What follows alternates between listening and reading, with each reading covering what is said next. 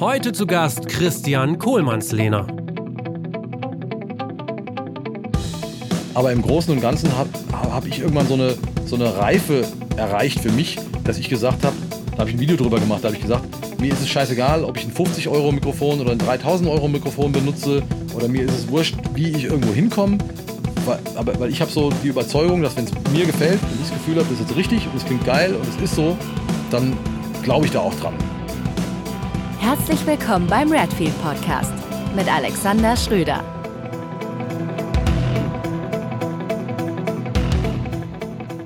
Ich freue mich heute im Redfeed Podcast sehr darüber, Christian Kohlmannslehner, den Gründer vom Kohlekellerstudio, begrüßen zu dürfen. Aber wahrscheinlich kennt ihn jetzt eh jeder, der mit harter Musik zu tun hat, eh nur als Kohle. Er ist spezialisiert auf Metal und den ganzen Spielarten drumherum. Und er hat unter anderem schon mit Bands wie Powerwolf, Aborted, Eskimo Cowboy, Crematory und noch so einigen anderen Alben aufgenommen. Ich freue mich, dass er da ist. Moin Kohle, cool, dass du dir Zeit genommen hast. Einen schönen guten Abend. Ich freue mich auch, hier dabei zu sein. Schönes Klasse. Format und ich rede gern, wie du gleich merken wirst. Ich freue mich. Ja, das sind die liebsten Gäste, genau. ja, ich babbel viel. Genau, ich hatte ja schon gesagt, ähm, das Kohlekellerstudio, das ist deine Heimat.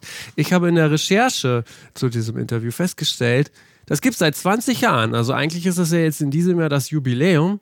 Ähm, hast du schon was gefeiert oder habe ich es nur verpasst? Das habe ich, nee, das habe ich echt verpennt, ne? Jetzt hast Ja. du es gemerkt. Ich habe gedacht, das merkt keiner so richtig, dass dieses Jahr 20-Jähriges ist. Ich glaube, ich mache dann nächstes Jahr nur so eine Feier. Ich habe aber wirklich vor, in so einem Kreis Jugendheim, wenn ich das gemietet bekomme, das gibt's hier irgendwo im Odenwald, tief Ja. im Wald, so außerhalb von der Ortschaft, das ganze Ding anzumieten, das sind so einzelne kleine Hütchen und so, und dann wirklich allen Musikern, die in 20 Jahren hier waren, oder einfach zu sagen, jeder, der irgendwann mal hier war, und das sind ganz schön viele im Laufe der Zeit gewesen, darf da kommen. Ne? Und dann guckt man mal, wer da auftaucht irgendwie. Das stelle ich Ist mir klar. ganz cool vor. Mal gucken, ob ich es hinkriege. Sehr gut, sehr gut. Ich, ich, sag dir, ich sag dir auch Bescheid. Aber ich kenne das im, im, im Alltag und wenn man viel zu tun hat, dann vergisst man solche Sachen immer schnell. Die rücken dann so in den Ja. Hintergrund, ne?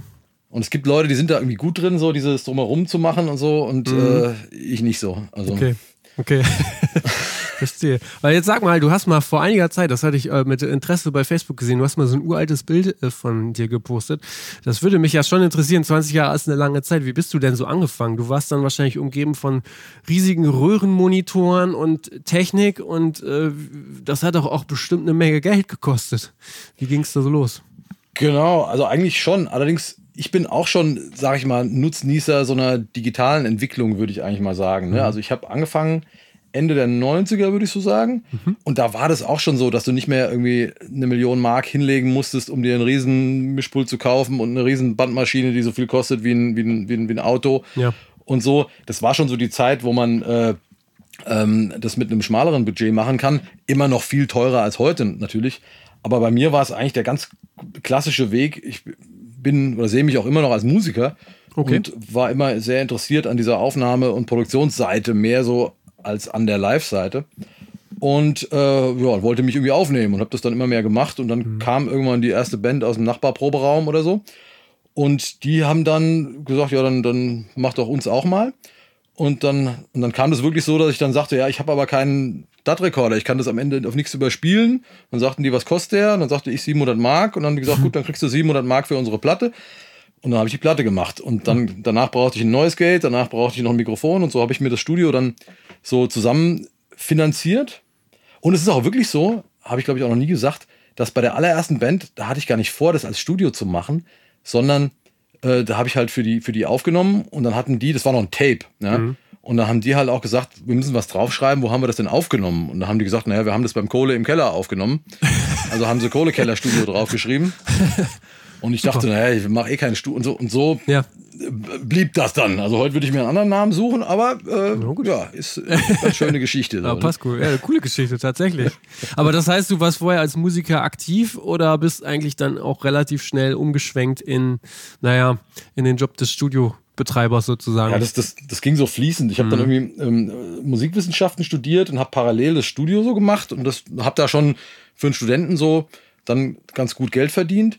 Aber bei mir kam wirklich irgendwann so der Moment, äh, wo ich dann selber gemerkt habe, ja Mist, du bist ja eigentlich viel mehr Produzent mittlerweile als Musiker. Ne? Also das ist dann irgendwann so, ein, so, eine, so eine Erkenntnis.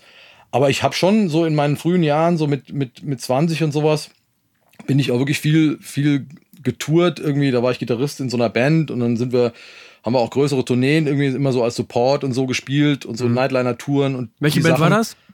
Die hieß Century, die kennt Century. aber kein Mensch mehr. Aber wir sind damals, okay. also wir waren Support von Him zum Beispiel. Äh, ja, gut. Auf einer Tour. Also war schon, war schon coole Sachen. Und mit Paradise Lost waren wir dann mal unterwegs und Die Happy und noch irgendwas.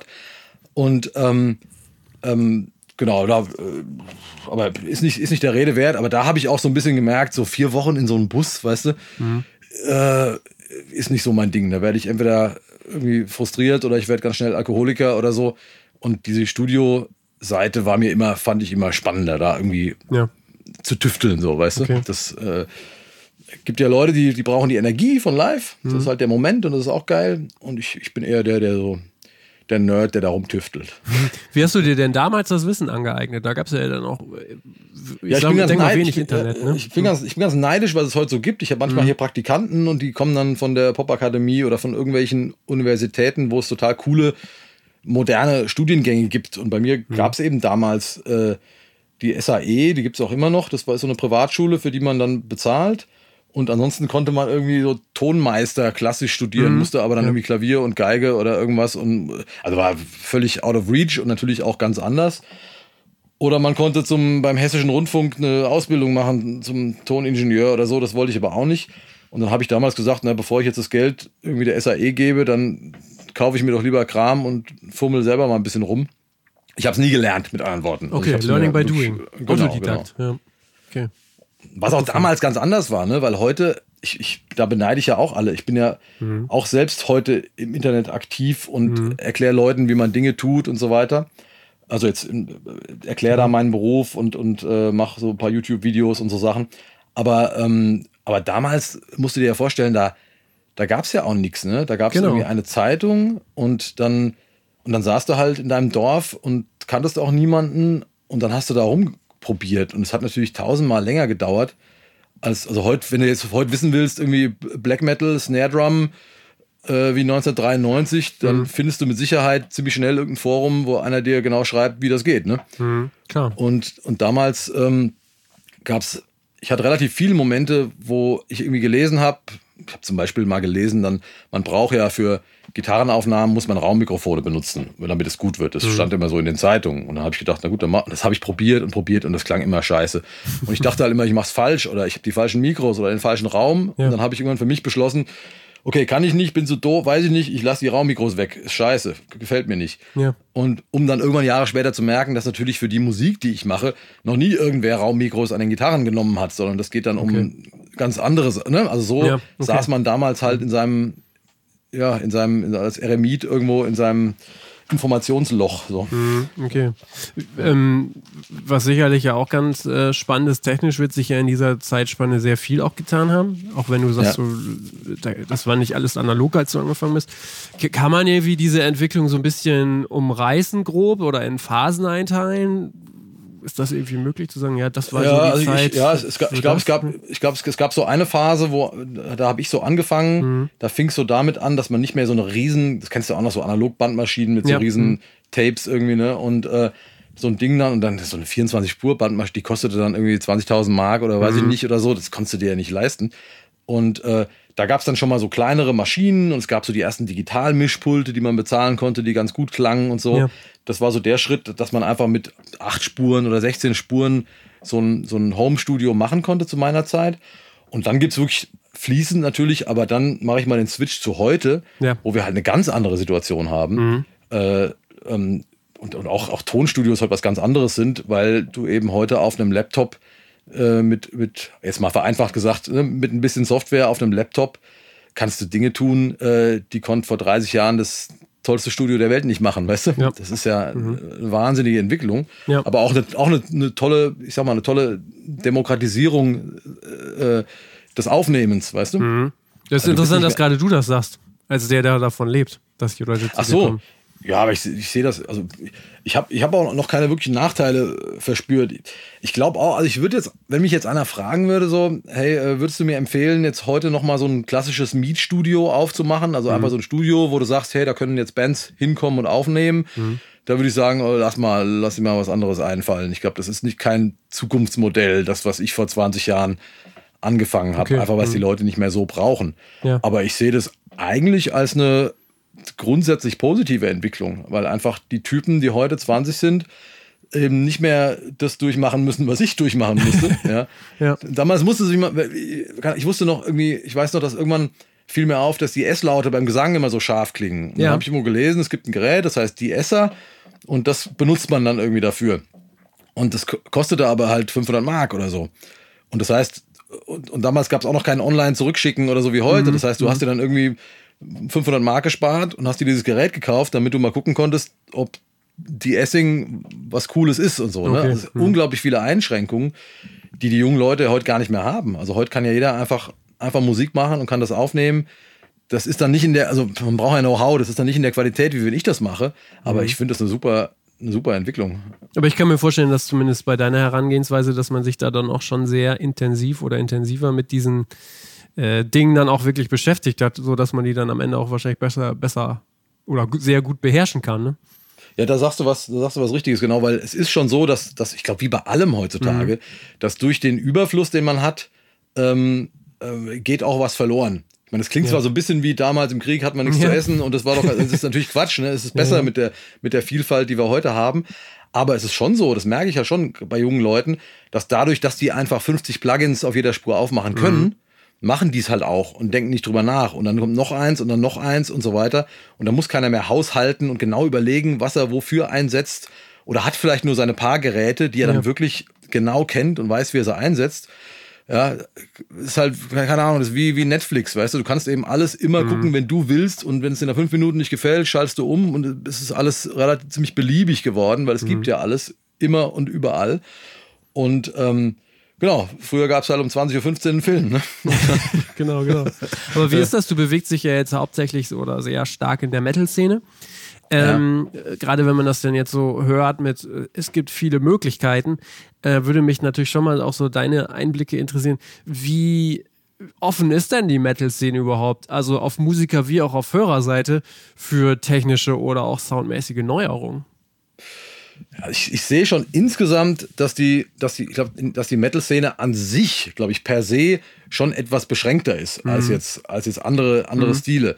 Weil du einfach eine, eine Grundvorgabe irgendwie hast, wie zum Beispiel eine verzerrte Gitarre zu klingen hat und die füllt dann irgendwie ziemlich aus. Dann müssen die Drums sich durchsetzen dagegen und da kannst du nicht sagen, ich mache jetzt mal einen crunchy Gitarrenton und dann ist es halt kein Metal mehr. Deswegen ist, glaube ich, Metal per se etwas limitierter als jetzt vielleicht elektronische Musik oder Popmusik, die man auch ganz anders arrangieren und instrumentieren kann.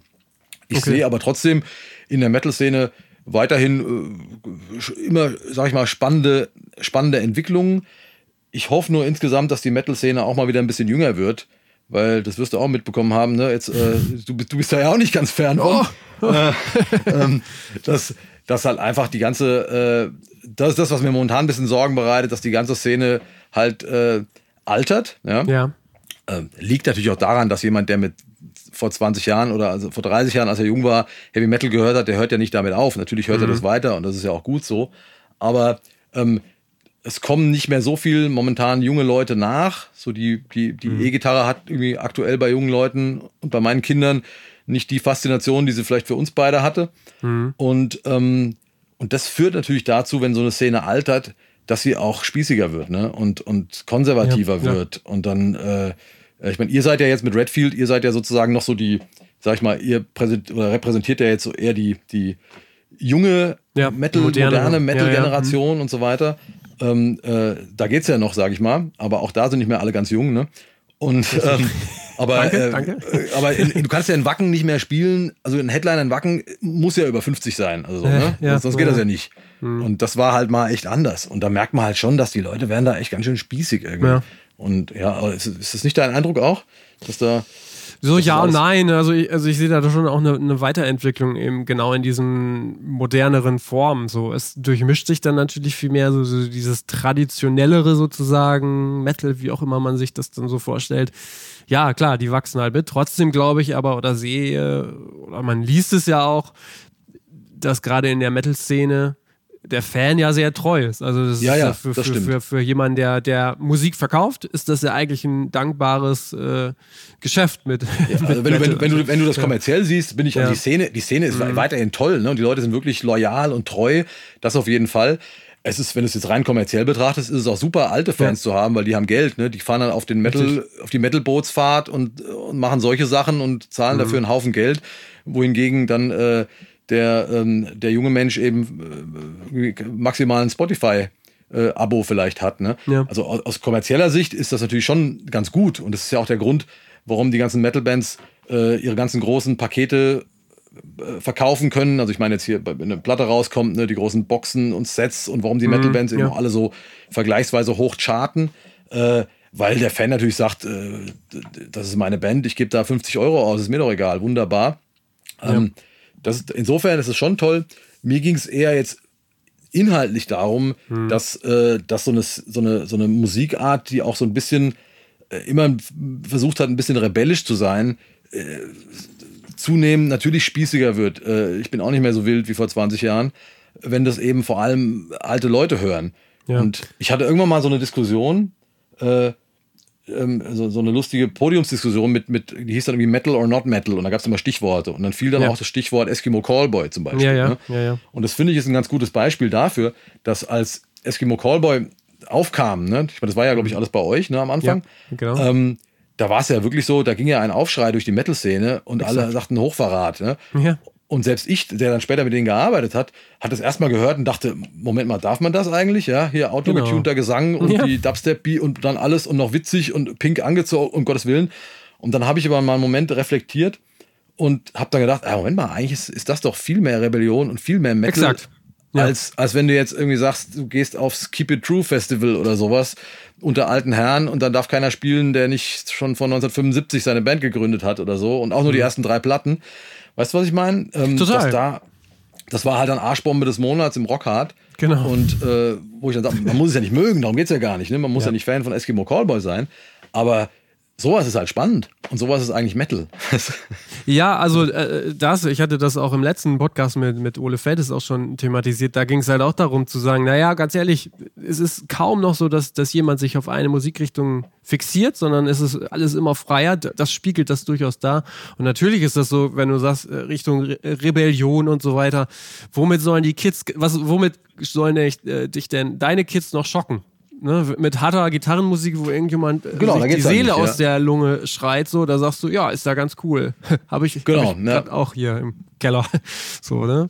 Genau, genau. Also, es, ja. aber, aber ich glaube, das, was du jetzt sagst, ist so, eine, so ein Reflex, den jede Generation hat. Du sagst dann Ja, irgendwann, ja. was sollen die jetzt noch machen? Ne? Ich glaube, das, Ja. das denkt jeder irgendwie. So wie jeder von der Jugend dann denkt, na ja, wir waren ja irgendwie rebellisch, aber wir waren noch ganz okay, aber die sind ja ganz furchtbar oder so. Das ist so ein, so ein Reflex, den man irgendwann, irgendwann bekommt. Und ich glaube, es gibt schon es gibt immer Mittel und Wege äh, zu schockieren und dann muss Mhm. es ja nicht noch schneller. Ich glaube auch nicht, jetzt, ich nehme ja hier viel auch so äh, richtig äh, Geprügel und Death Metal auf.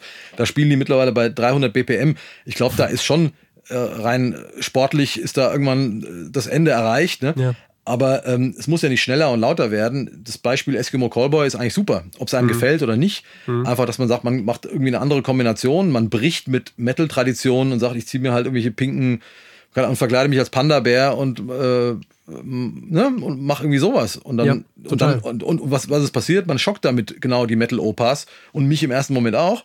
Ja, ähm, von daher äh, habe ich schon die Erwartung an junge Leute, dass die irgendwas machen und hoffentlich auch mit Gitarren irgendwann Ja. mal irgendwie und äh, mir damit auf den Sack gehen halt. Ne? Dann, Mhm.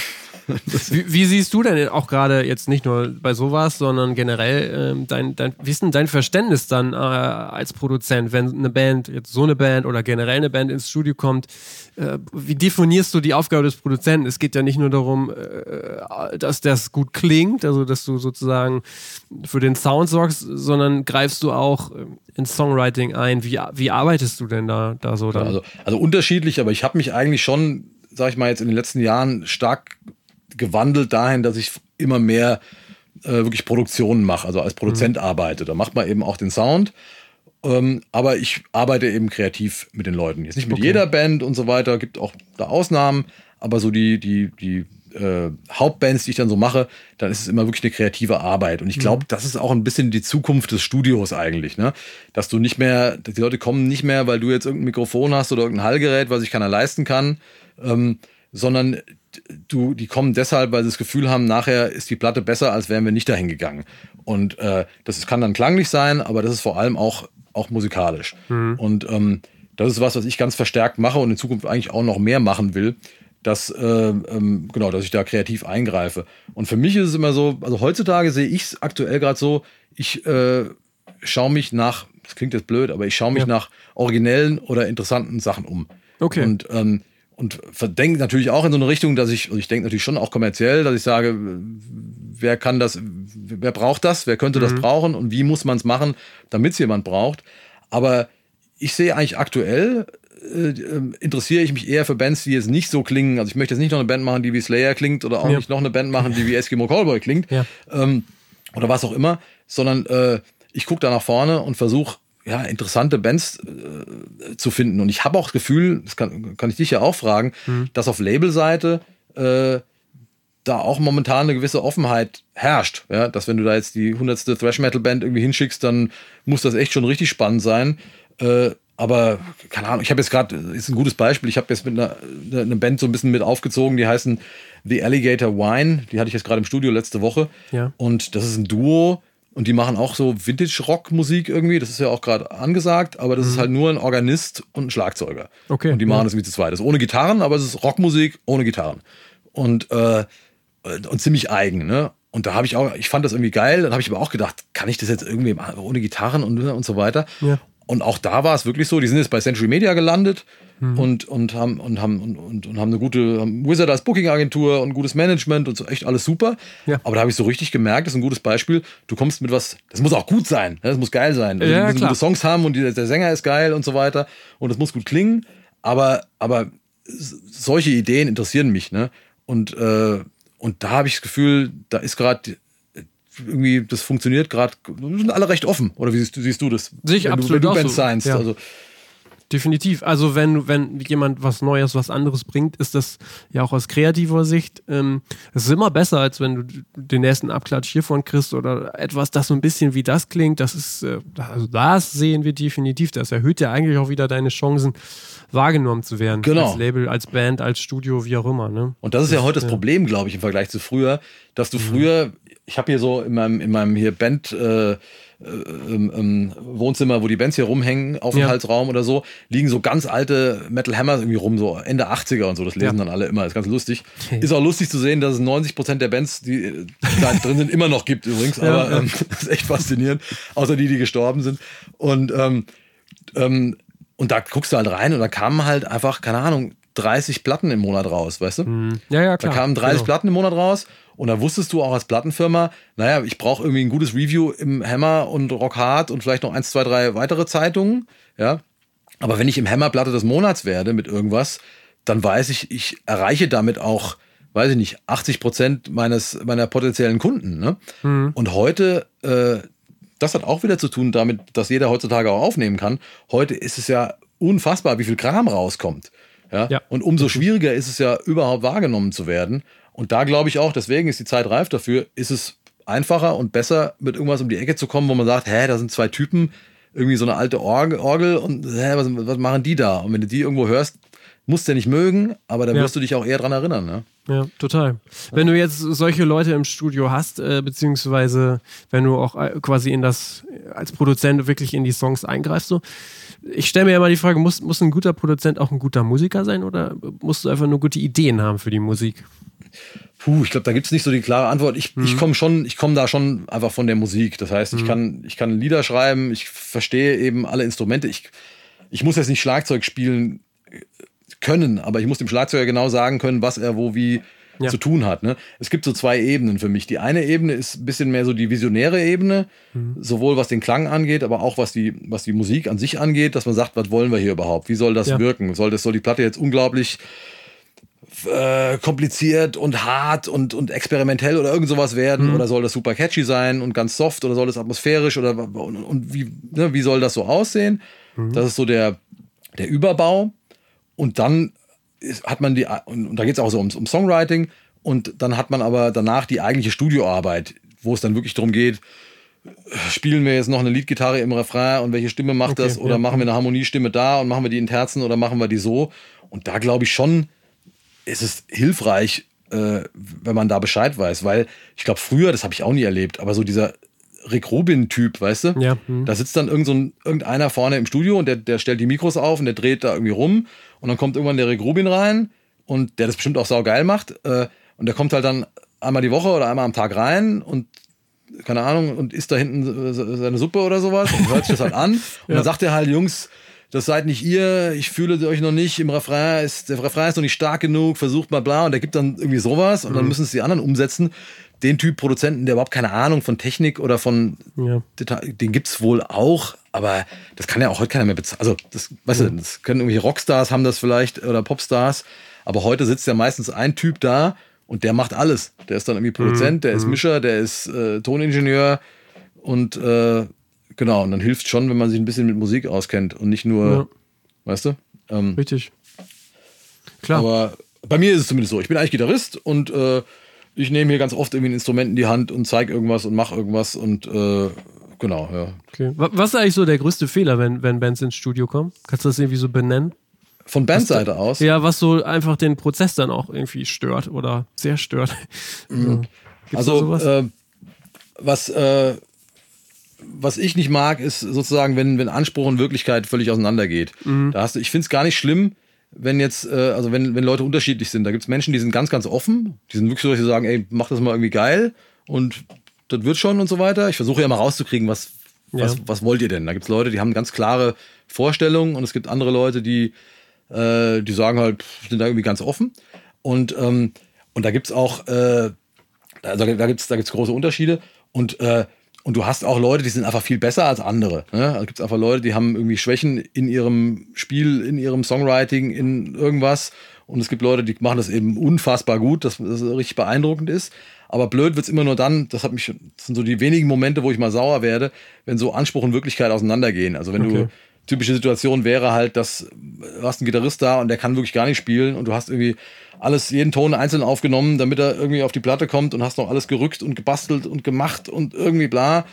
Und ja, und dann sagt er dir aber nachher, jetzt hätte ich aber gern noch, äh, das klingt irgendwie alles gar nicht so transparent und bla und vergleicht sich mit irgendwas und so, ne?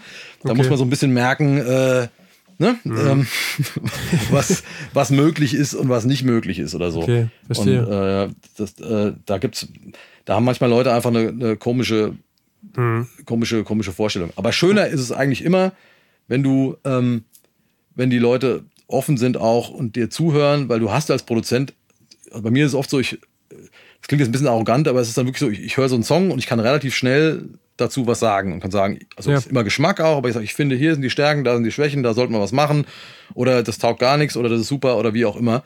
Und äh, wenn dann Musiker bereit sind, für die ist es ja auch schwer, die haben dann ein halbes Jahr an dem Song gebastelt und dann kommt auf einmal einer rein, hört sich das drei Minuten an und sagt, ja, der Refrain ist aber doof mit den Akkorden, mach das mal anders. Dann sagt er, Rick Rubin. Genau, also Sakrileg, oh Gott und wie und kann sich nicht umstellen. Und desto offener die Leute da sind, was zu probieren, desto besser ist es. Okay. Ich habe ja auch Scheißideen, die dann nicht funktionieren. Also dann lässt man es halt wieder, weißt Na du? gut, ich, ich stelle mir ja auch vor, dass das unter Umständen ja auch mittlerweile eine Kostenfrage ist, solche Rumprobierereien, sage ich mal. Ne? Das stimmt, das stimmt, genau, ja.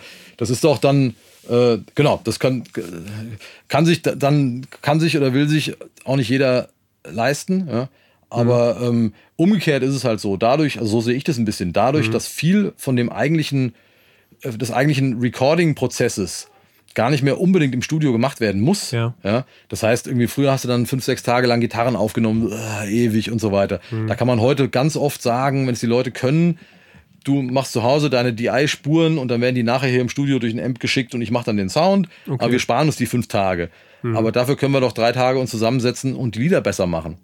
Und dieses, das mache ich jetzt ziemlich häufig, dass halt so die, die Sachen, die wirklich im Studio aufgenommen werden müssen, das ist oft Schlagzeug und oft ist es auch der Gesang, weil es einfach äh, musikalisch wichtig ist, da auch dass dem Sänger äh, oder für den Song wichtig ist, das Maximale rauszuholen.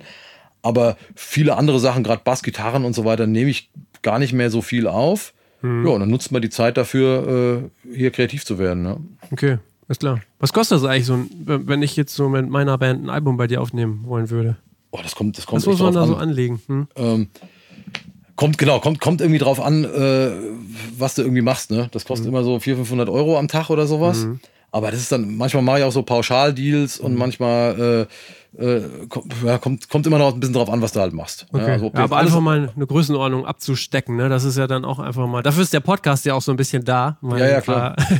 Insight zu kriegen, ne? Genau. Genau, und dann hast du jetzt, äh, da hast du jetzt ähm, verschiedene Möglichkeiten natürlich dann. Wenn du jetzt eine ganze Produktion machst und alles hier machst, das machen meistens viel größere Bands eben auch noch, weil die sagen, ich will mich nicht zu Hause rumplagen mit irgendwelchen ja. Gitarrenaufnahmen, interessiert mich nicht, ich habe das Budget und dann soll bitte der Kodo das machen. Äh, und, aber man kann eben auch Geld sparen, indem man eben gewisse Dinge äh, mhm. dann selber macht. Heutzutage ist es ja auch ganz viel so, was einerseits toll ist, andererseits auch ein bisschen nervig ist, dass eben so viel eben auf verschiedene Studios verteilt wird. Also ich mische auch okay. ganz viele Platten, wo ich die Musiker noch nie in meinem Leben gesehen habe. Irgendwie mische ich mhm. irgendeine australische Black Metal Band oder sowas und dann nehmen die natürlich nicht hier auf und ich bekomme dann nur den Kram. Oder, ne, und dann mhm. nehmen die vielleicht Schlagzeug da auf und machen da was anderes und machen das dann so.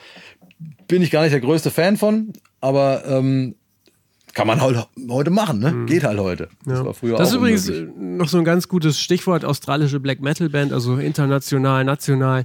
Ähm, das hatte ich mir nämlich auch gefragt, so für die äh, wir reden jetzt immer Metal, das ist ja nur noch dein Schwergebiet, äh, ja. Sch Schwerpunkt so.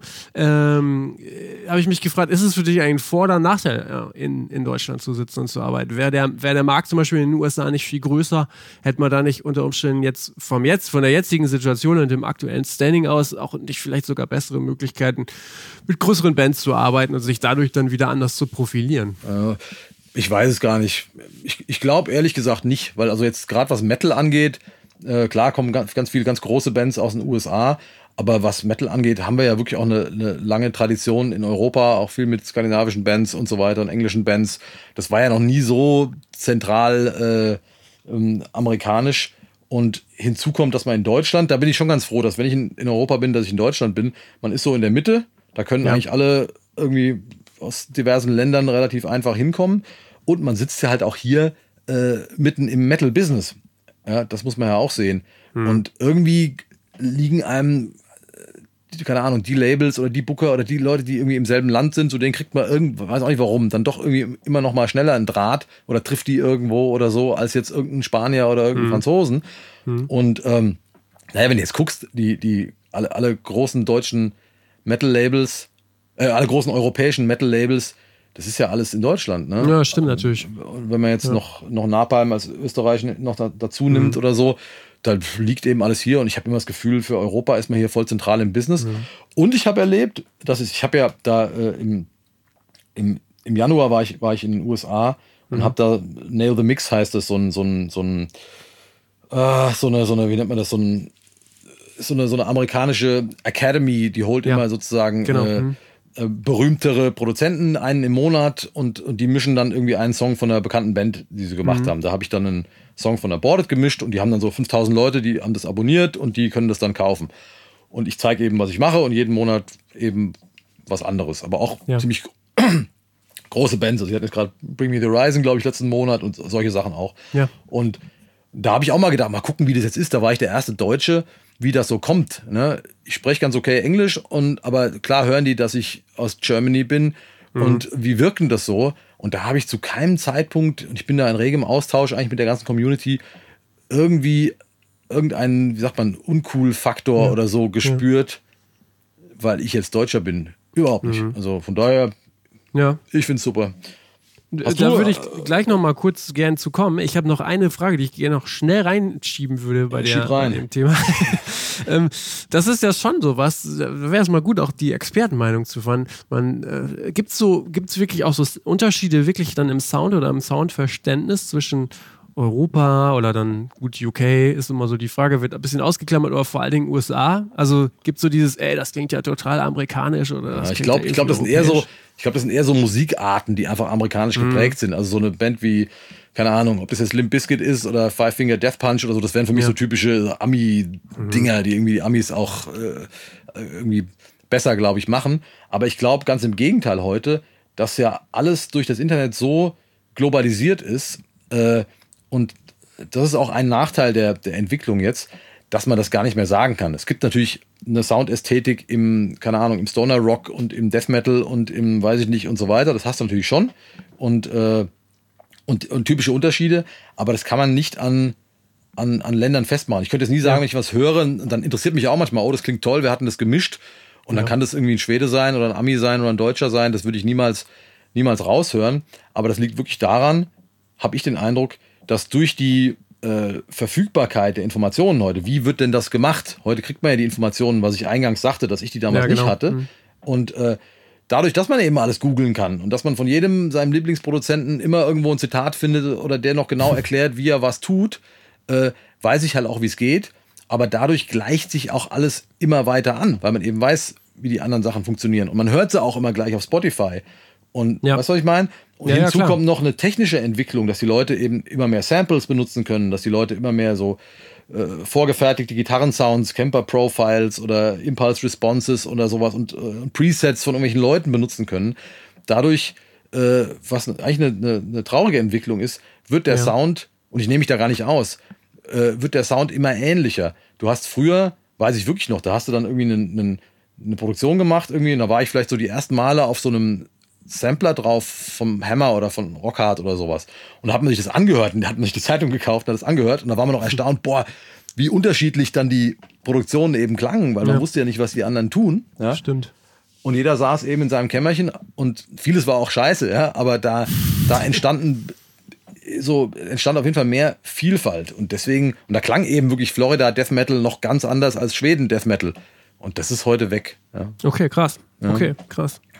Jetzt ähm, hast du ja gesagt, ähm, du hast mit, ähm, mit, mit, Nail the Mix, mit diesem Programm, ähm, das ist doch von der URM Academy, ne? Genau, ja. Ja, genau. Mit denen zusammengearbeitet. Äh, klingt total famos. Ich habe herausgefunden, das heißt Unstoppable Recording Machine, was wieder total geil klingt. da stehen äh, drei äh, relativ bekannte Produzenten aus den USA hinter, ja. äh, unter anderem Joey Sturgis, ja. den ja auch viele kennen. Ähm, da würde mich natürlich schon mal interessieren, weil man das Gefühl hat, die schwimmen oft immer so in ihrem eigenen äh, Wasser, die Amis. So, ähm, wie, wie sind die auf die gekommen, äh, auf dich gekommen oder andersrum? Das weiß ich gar nicht so genau. Also irgendeiner von denen hat diese Aborted-Produktion gehört, die ich gemacht habe. Und gleichzeitig war es, glaube ich, so, dass sie dachten, wir wollen auch mal was, äh, was richtig Brutales eben haben. Die hatten dann eben viel Kram, der auch so, ich sag mal jetzt eher in so eine Redfield-Richtung ging eben. Da kommt der Joey Sturgis auch her und so weiter. Hatten genau. viel, die hatten dann Asking Alexandria und so, solche Bands und wollten da mal was Extremeres machen. Und ich glaube, da war ich nur irgendwie am richtigen Ort zur richtigen Zeit. Das war eher ein Zufall. Aber ich fand es auch total interessant, weil, äh, weil das halt mal so richtig Ami-Business war, weißt du? Okay.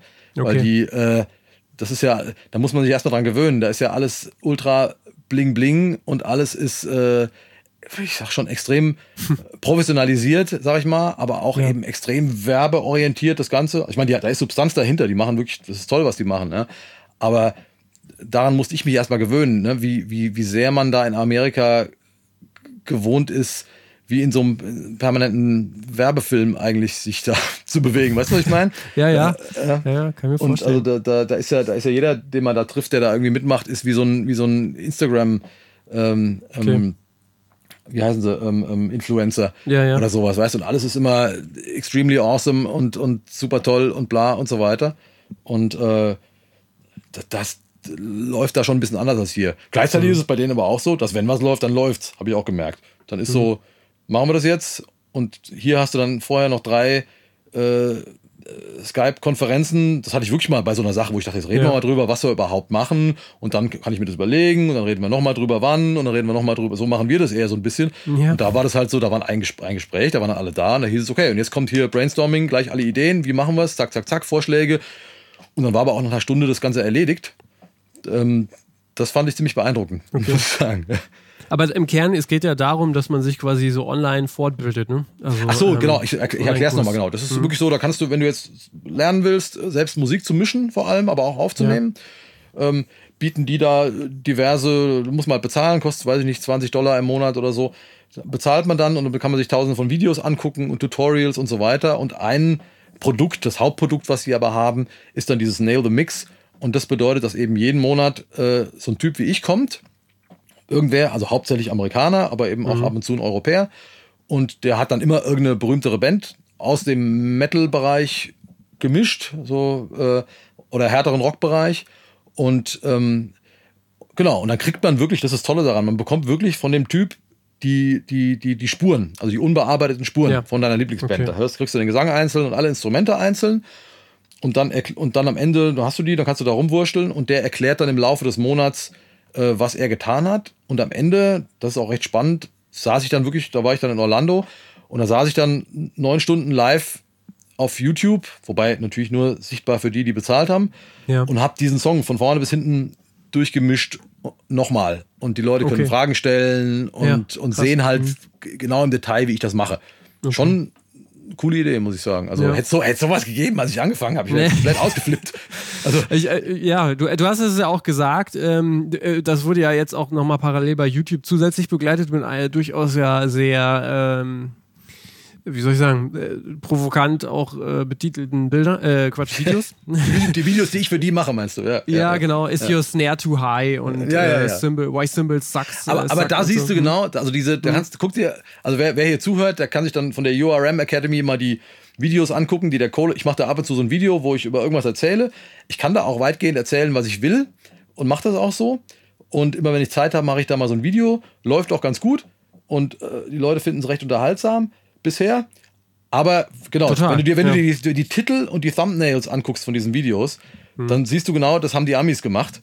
Ja, weil die sagen genau, why your symbols suck. Und dann kommt dazu irgendein cooles Bild, irgendwas, ne? Und, um natürlich Klicks zu bekommen. Das machen halt Richtig. die Amis so. Ich hätte das halt, ja. ich hätte halt irgendwas lang, langweiligen deutschen äh, erklärenden Titel genommen. Äh, das ist genau das, was ich eben meinte, der Unterschied.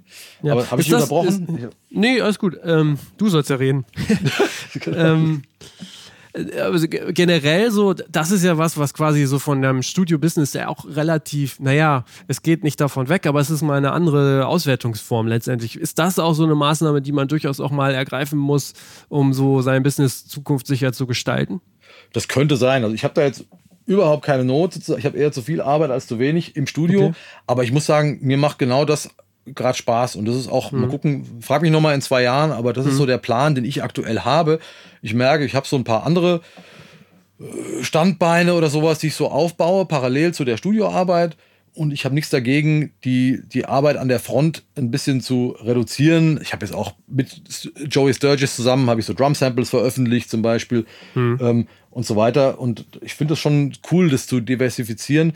Man darf ja nicht vergessen, einfach diese, diese Studioarbeit ist halt auch immer also wie ich es mache zumindest, ist halt immer sehr intensiv.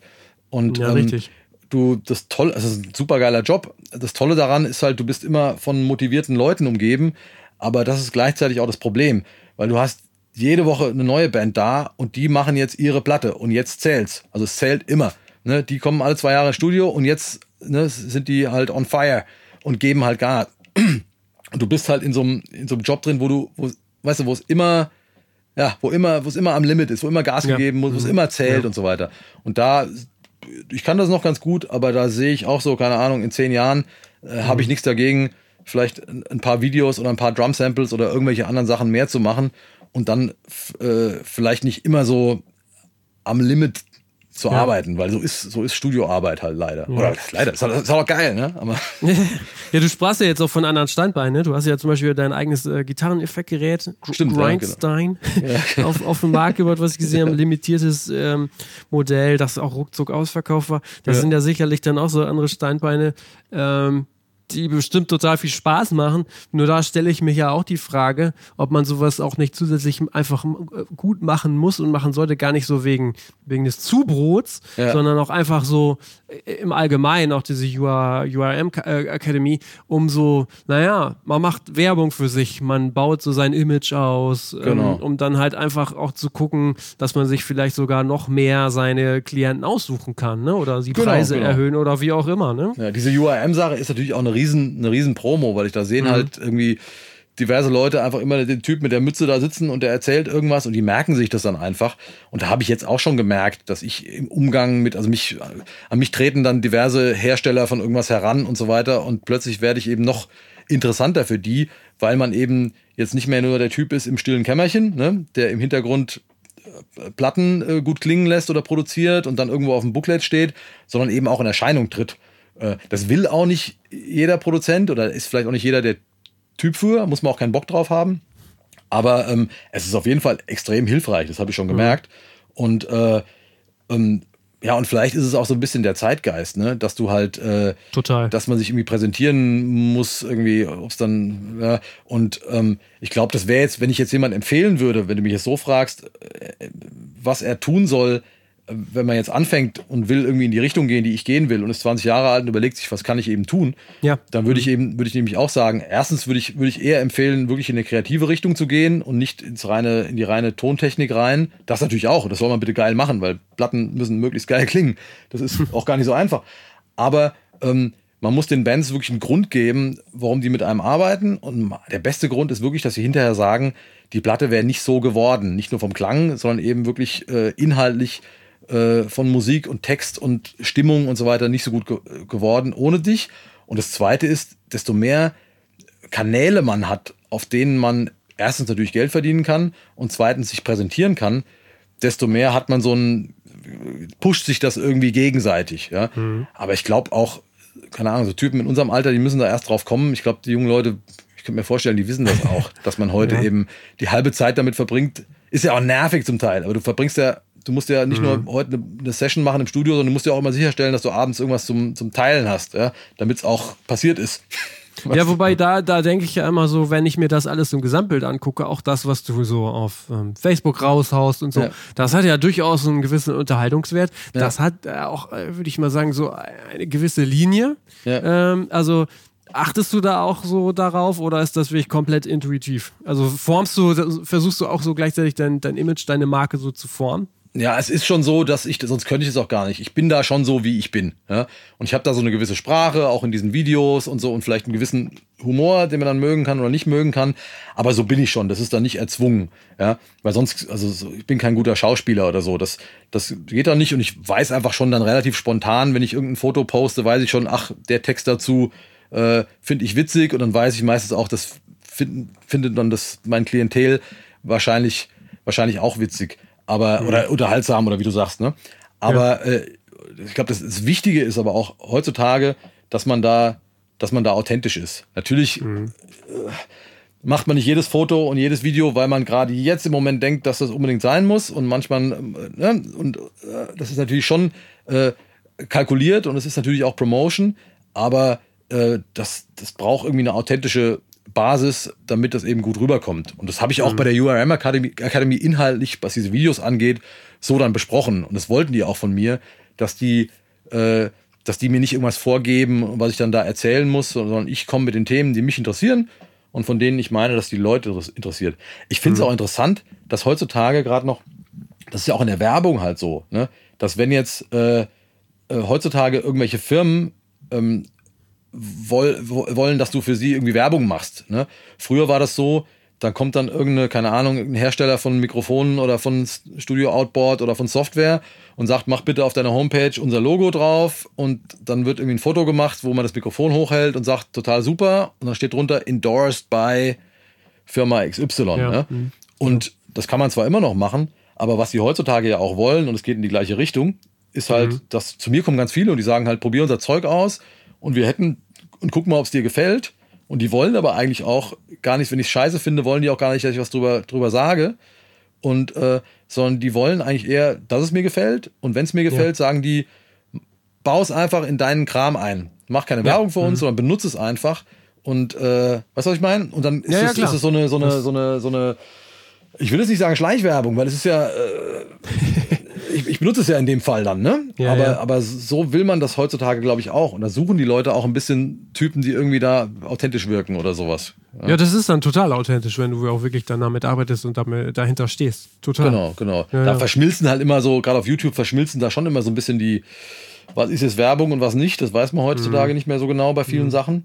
Aber ähm, Genau, also ich, ich, ich mache da wirklich keine Show. Also, okay. Ja. Man muss auf okay. YouTube, habe ich schon gemerkt, man muss immer so ein bisschen anders schon reden, man muss ein bisschen mehr rumzappeln und gestikulieren, man muss so ein bisschen, ne, als hätte man schon drei Bier getrunken sein, so. Ja, ja. ja aber äh, dann trinke ich halt drei Bier. Ne? Dann Wenn es sein muss, unbedingt. Aber wie ist, wie ist das sonst so? Ähm, hast du eigentlich jemals schon mal Werbung gemacht? Oder äh, Nö. wie kommst du an neue Bands? Ist das einfach so, ja, das ist quasi, du kommst anfangen und irgendwie ist dann doch alles irgendwie mal voll? Ja, da, da ist es, irgendwann ist es, glaube ich, das ist bei, bei, bei dir wahrscheinlich auch so. Irgendwann hast du so einen, so einen, so, so einen Namen irgendwie für irgendwas und dann, dann kommen die Leute schon. Ich meine, ich glaube, wenn du heute irgendeine, eine, wenn eine, eine moderne Metalband heute einen Deal sucht, dann schicken die auf jeden Fall was an Redfield. Und, schön. Ja, denk- geh- würde ich jetzt mal von ausgehen. Das ist dann irgendwie, dann sagen die halt, okay, Redfield und The Rising Empire und 1, 2, 3, vielleicht gibt's da noch ein paar andere Sachen. Aber äh, natürlich schicken die dann euch irgendwas. Ja. Und, äh, und ich glaube, so ähnlich ist es bei mir dann auch. Äh, dass da mittlerweile einfach so eine, wenn man es 20 Jahre macht, ist man dann doch so, f- man hat so, so viele Leuten irgendwie gearbeitet und das ist auch das Schöne an der Metal-Szene. Die Leute hören ja auch nicht auf, die gründen ja immer neue Bands und äh, es kommt immer so viel auf. Ich sag immer, das Beste ist im Studio, wenn du eine Band aufnimmst und danach löst die sich auf und dann entstehen drei neue Bands draus. Ja? Dann hast du dann die nächsten drei Produktionen. Sehr gut. Am, ähm, aber es ist ja schon so, du machst es jetzt so lange, also es ist wirklich so, dass du nie so richtig, äh, hattest du richtig mal auch schon mal Sorge, dass, dass deine Studiozeit nicht mehr gebucht wird? Nee. Also Krass. so, richtig nicht. Also ich hatte vielleicht irgendwann mal, ah, das ist auch schon ja, 15 Jahre her oder ich weiß es nicht oder sowas, vielleicht mal so ein, so ein Monat, wo ich dann dachte, oh Mist, da hat irgendwie noch keiner gebucht oder sowas oder da habe ich vielleicht mal irgendwie, aber da ist so insgesamt, ich habe immer damit gerechnet, wirklich, ich habe immer damit gerechnet, dass ich gesagt habe, die zwei großen Bedrohungen sind einmal einfach die, die, die Budgets, einfach mit Musik wird halt eben nicht das Geld umgesetzt, was vor 20 Jahren umgesetzt wurde einfach, ne? Und da haben wir auch noch keinen Ausweg gefunden so richtig. Ähm, ähm, das heißt, die, die Budgets wurden eben schmaler und das ist eine Bedrohung. Und zweitens, ähm, natürlich, dass diese Leute immer mehr selber machen können. Und dich Ja, eben immer weniger brauchen. Wie bei Fotografen auch, ne? Früher brauchst du auch für alles irgendwie einen Fotografen. Heute machst du das irgendwie mit dem Handy und hast zwei, drei Apps, die das noch automatisch filtern und dann ist auch zumindest 80 Prozent gut so, ne? Ja. Und ähm, die Bedrohung habe ich immer gesehen und ich habe auch echt diverse äh, Kollegen gesehen, die aufgehört haben und Studios, die zugemacht haben und so weiter. Und habe da schon gedacht, dass es mich irgendwann mal trifft, aber bisher äh, ist es echt Okay. so, wir sind hier, wir sind ja auch zwei Studios, also ich habe noch einen, noch einen äh, Kollegen hier, der dann hier arbeitet und wir haben zwei Regieräume und äh, es ist echt immer so, dass immer zu viel zu tun ist. Wirklich. Zum Glück. Verrückt. Ja, Ja, aber ja, ist ja, ist ja ein guter Zustand, definitiv. Ja. Hast du denn sonst noch irgendwie, äh, du schaust ja schon immer wieder mal nach äh, links und rechts, was wir jetzt auch festgestellt haben. Hast du denn noch so ein paar Projekte für die nahe Zukunft noch, noch äh, in der Schublade, die du gerne umsetzen möchtest? Du meinst, du meinst andere Dinge, die ich noch nicht gemacht habe? Ja, genau. Ähm, ja, aber ich glaube, das will ich noch gar nicht, das kann ich, da kann ich noch gar nicht so Nee? drüber reden. Aber ich habe schon, ich Okay. habe schon so, ein- also mein Gesamtplan ist irgendwie schon der, dass ich einfach, äh, dass ich versuche, mich so zu diversifizieren und ich werde schon versuchen, äh, noch mehr in so eine, so eine, äh, sowohl in den Kreativbereich ein bisschen zu gehen, das heißt mehr wirklich Songwriting, äh, Produktion, Arrangement zu machen und weniger mich rumzunörden, welchen Mikrofon-Preamp ich jetzt im Vergleich zu, das interessiert mich gar nicht mehr so im Detail. Und zweitens finde ich, muss ich auch sagen, das kam, da ja eher zufällig hin, finde ich diese ganze YouTube-Sache und dieses im Internet Leute voll labern, so wie ich es jetzt auch gerade mache, äh, äh, finde ich halt auch echt cool und merke da gerade irgendwie, das jetzt wurde ich gerade, wurde ich auch von einer, von einer äh, recht großen äh, Plugin-Firma, haben die mich gefragt, ob ich dann einen Vortrag auf der Messe halten will. Dann kommen die Sachen. Und ich habe so gerade das Gefühl, da passieren bestimmt in den nächsten zwei Jahren ganz viele Dinge. Also wenn ich sehe, was ich dieses Jahr alles an Neuem gemacht habe, was du gesagt hast, das Pedal und die und die und die Drum Samples und die ganze URM-Sache und die USA, wenn das so weitergeht, glaube ich, wird es echt spannend. Hoffe ich.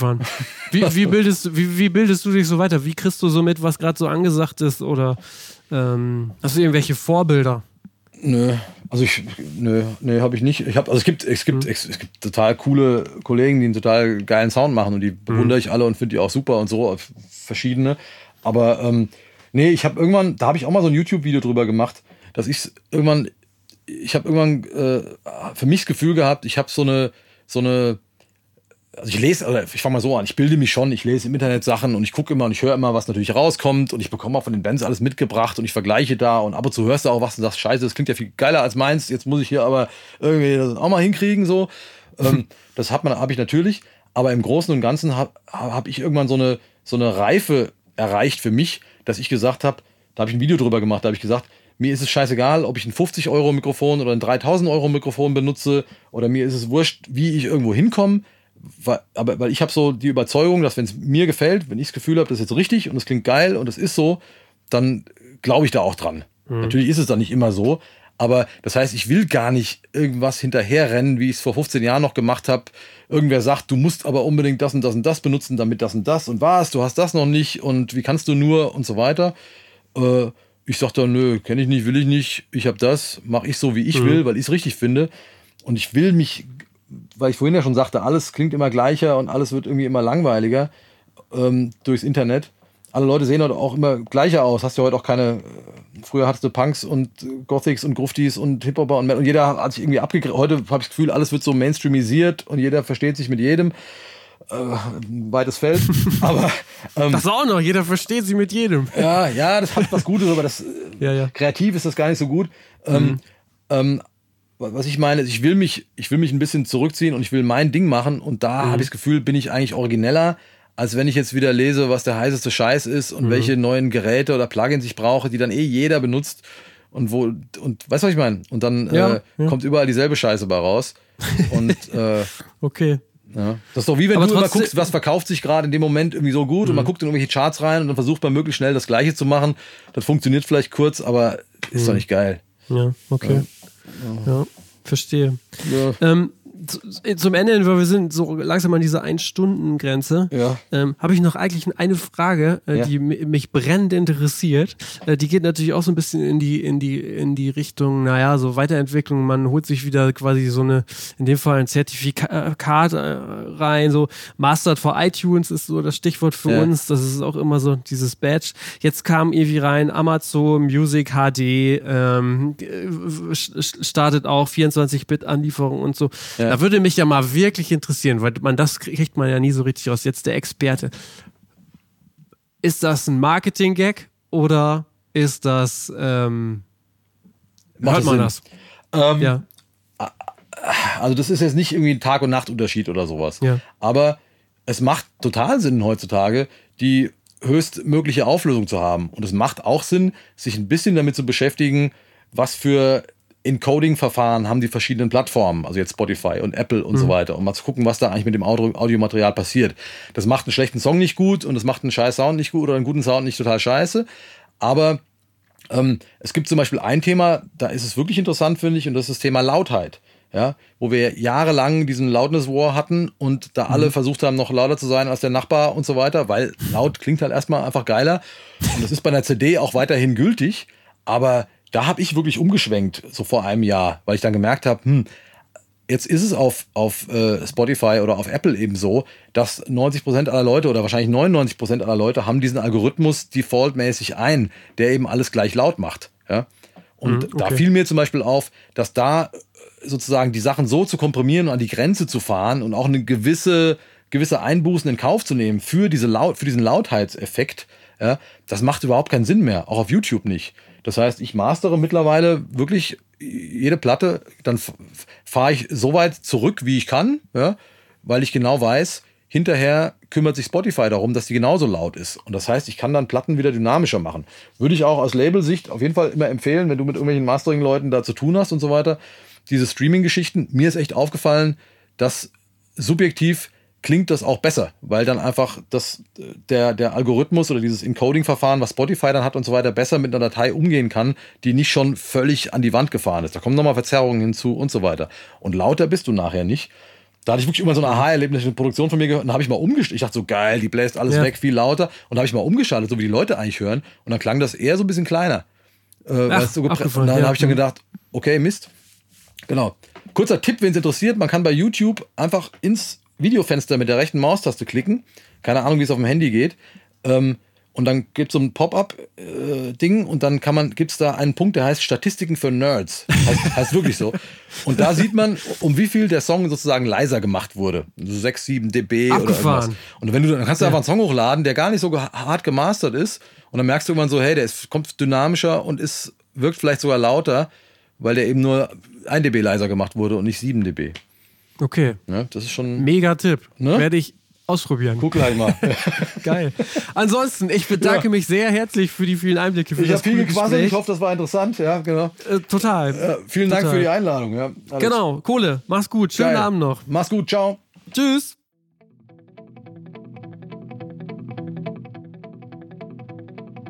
Ja, das war der Podcast mit Kohle. Sehr ähm, gute Einblicke gab es da, fand ich. Gerade zum Ende hin gab es nochmal ähm, ein paar coole Tricks, die ich auch noch nicht kannte oder die wir auch noch nicht kannten. Ich bedanke mich auf jeden Fall bei euch fürs Zuhören. Hinterlasst wie immer gern eine Bewertung bei iTunes und abonniert und so weiter. Das hilft uns aber auch wirklich massiv wahrgenommen zu werden. Und darüber hinaus, ähm, guckt mal auf unseren Kanälen, äh, Facebook, Twitter, hast du nicht gesehen.